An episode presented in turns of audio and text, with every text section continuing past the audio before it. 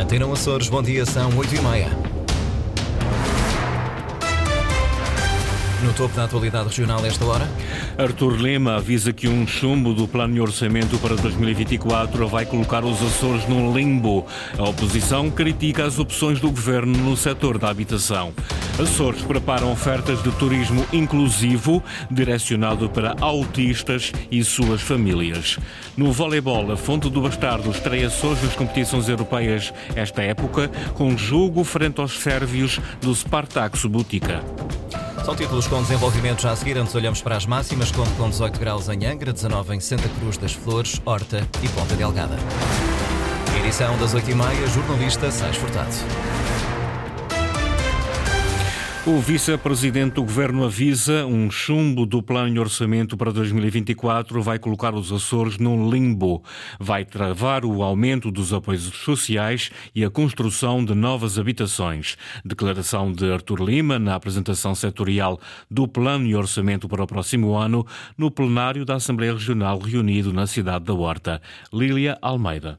Primeiro balanço de três anos de políticas sociais deste governo de coligação. Mais de 3 mil crianças com a política de creches gratuitas. Já apoiamos 742 famílias com 1.500 euros no programa Nascer Mais. 450 bolsas de estudo. Já atribuímos mais de 42 milhões em apoios para o acesso à habitação.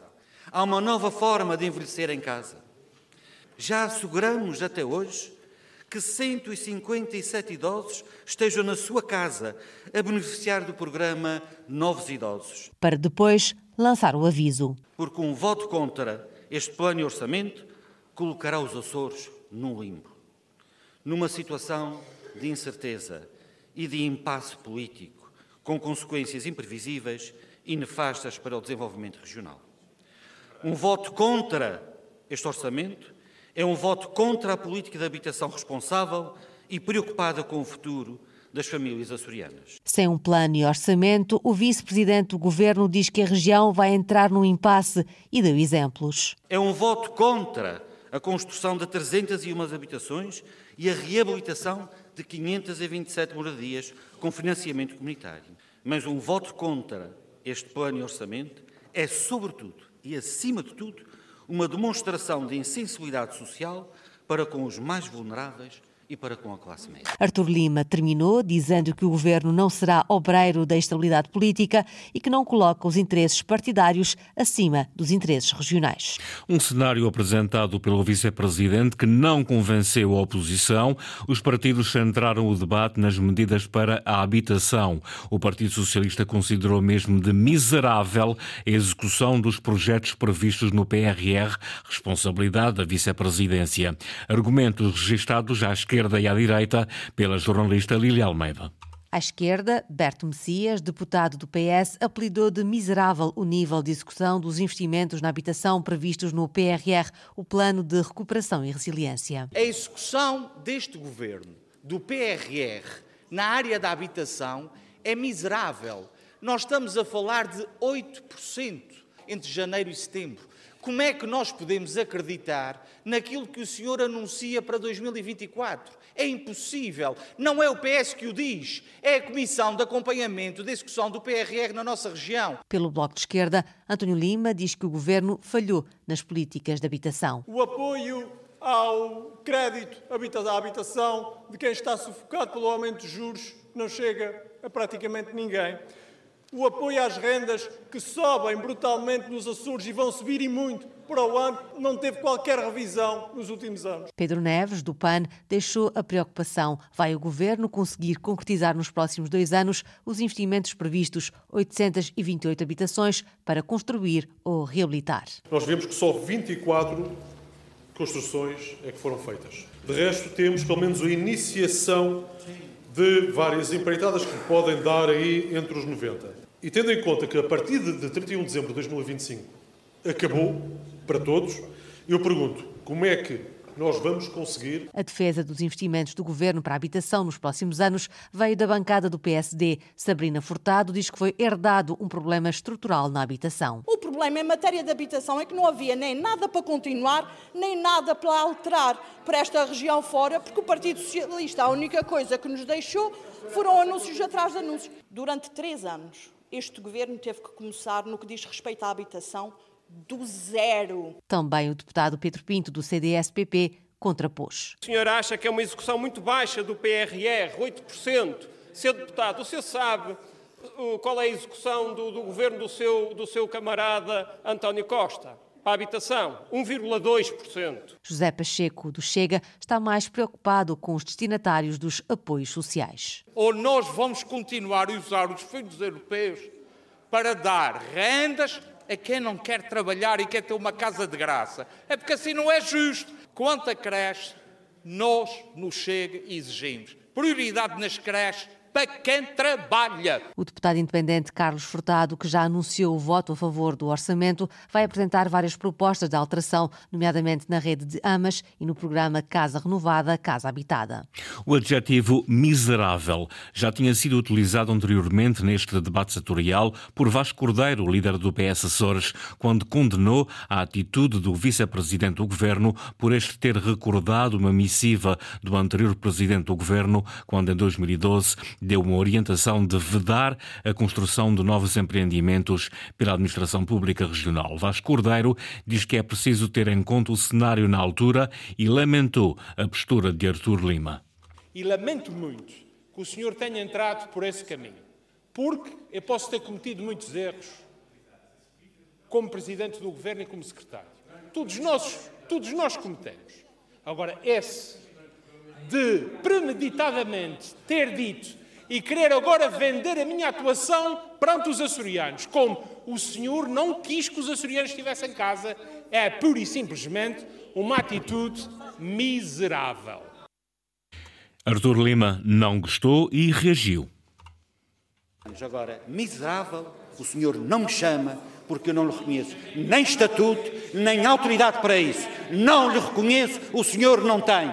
Tenha no mínimo tenha, não foi assim que o senhor disse, o senhor tenha no mínimo decoro. O senhor foi ex-presidente do governo, é presidente do grupo parlamentar, é presidente do Comitê das Regiões e não honra os lugares que ocupa com este comportamento que o senhor teve aqui dentro. O senhor não honra nem tem estatuto para ocupar os lugares que ocupa. Ocupou-os porque sempre os deram e não por mérito. Muito obrigado. Ânimos acesos no debate sobre a habitação na Assembleia Regional. Os trabalhos são retomados às 10 da manhã, com transmissão aqui na Antena Açores. Marcelo Rebelo de Sousa chama partidos com assento no Parlamento Açoriano e deputado independente para irem a Belém na próxima segunda-feira. Em cima da mesa, a crise política nos Açores, com anunciado chumbo do plano e orçamento do Governo Regional para 2024. Margarida Pereira.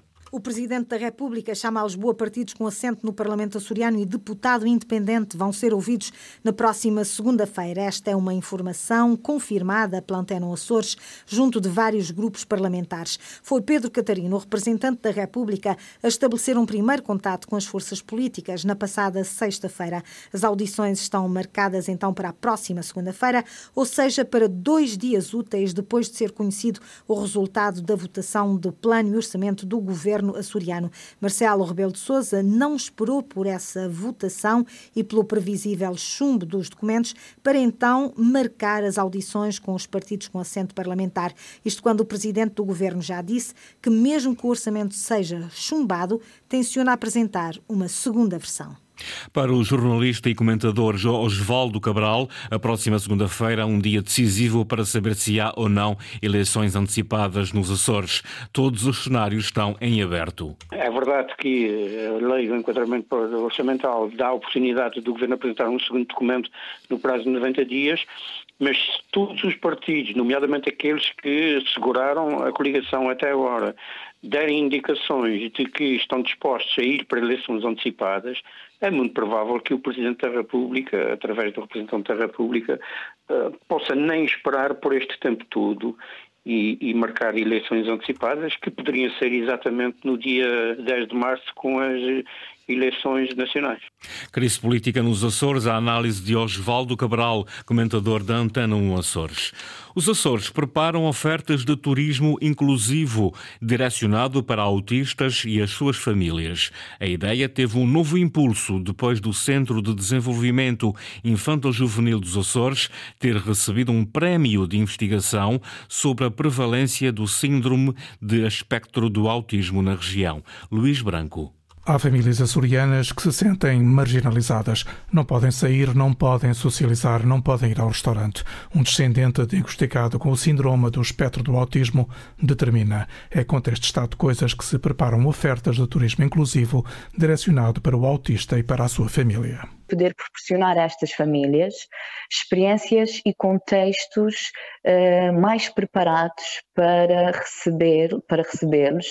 Fizemos uh, formação a imensos uh, fornecedores de, de, turismo aqui na, na, na, ilha de São Miguel e estamos muito próximos da, da meta final desta etapa. Tânia Botalho participou num estudo sobre a prevalência da perturbação do espectro do autismo. Veio revelar um crescimento de casos diagnosticados nos Açores não fomos surpreendidos. Uh, aquilo que, que nós também uh, já tínhamos, que já estávamos preparados, inclusivamente com uh, a formação na área e com o acompanhamento da investigação científica, era de que realmente existe um, em todos os países eh, no mundo existe um aumento desta, da prevalência deste diagnóstico. Estudo sobre a prevalência da perturbação do espectro do autismo na região autónoma dos Açores recebeu o terceiro prémio 2022 do Dr. João dos Santos, atribuído pela Associação Portuguesa de Psiquiatria da Infância e da Adolescência. Participaram o Centro de Desenvolvimento Infantil-Juvenil dos Açores, a Universidade dos Açores, com o apoio da Fundação Gaspar Frutuoso. No voleibol, a Fonte do Bastardo estreia-se hoje nas competições europeias esta época. A equipa terceirense joga às 16 horas na Sérvia, diante do Spartak Subotica, para a primeira mão dos 16 avos de final da Challenge Cup. Henrique Linhares. O técnico Nuno Abrantes assume que a Fonte do Bastardo não é a favorita, mas destaca que o facto do segundo jogo ser disputado em solo terceirense pode ser uma vantagem para a sua equipa. O segundo jogo ser cá e a questão do Golden Set equilibra um bocadinho a eliminatória, mas eu atribuo um maior favoritismo à equipa da Sérvia, apesar de acreditar que é possível. Fazer aqui uma surpresa. Depois de, na temporada passada, a equipa ter feito história ao chegar às meias finais, o treinador insiste que este ano será muito difícil repetir um feito desta natureza. Eu diria mesmo impossível. Este ano a Challenge está muito mais competitivas. Há 10 equipas este ano de campeonatos que o ano passado não estavam cá. Equipas como a Polónia, Itália, França, Turquia, primeira mão dos 16 avos de final da Challenge Cup entre Spartak Subotica e Fonte do Bastardo, agendada para as 16 horas. O segundo jogo é no dia 28, no pavilhão Complexo Desportivo Vitorino Nemésio. No futebol, Pedro Lima é o novo treinador do Praiense, equipa que compete no Campeonato de Futebol dos Açores. A SAD do Praiense chegou a acordo com Pedro Lima. Segundo Jorge Pereira, o técnico vai assumir o comando da equipa até a final da temporada, colmatando a saída de Luís Amieiro. Houve um consenso muito grande quando eu pus o nome eh, em cima da mesa, toda a gente deu o seu ok para a sua contratação e até por aquilo que disse há pouco do, do seu último êxito, que foi levar o Fontinhas à Liga 3, e como nós temos ambição, não escondemos, não é por morrer uma andorinha que acaba a primavera, não foi pelo facto de termos perdido ontem que deixamos de pensar naquilo que obrigatoriamente temos que pensar, que é regressar o mais rápido ao Campeonato de Portugal. O treinador regressa ao ativo depois de ter estado no Fontinhas, clube no qual subiu à Liga 3 em 2022, tendo abandonado os terceirenses no decorrer da época seguinte. Para adjunto chega Nuno Janeiro, antigo treinador do Angrense. Esta foi a edição das 8h30 com o jornalista Sais Furtado. Atualidade regional em permanência online a cores.rtp.pt e também na página de Facebook da Antena Açores.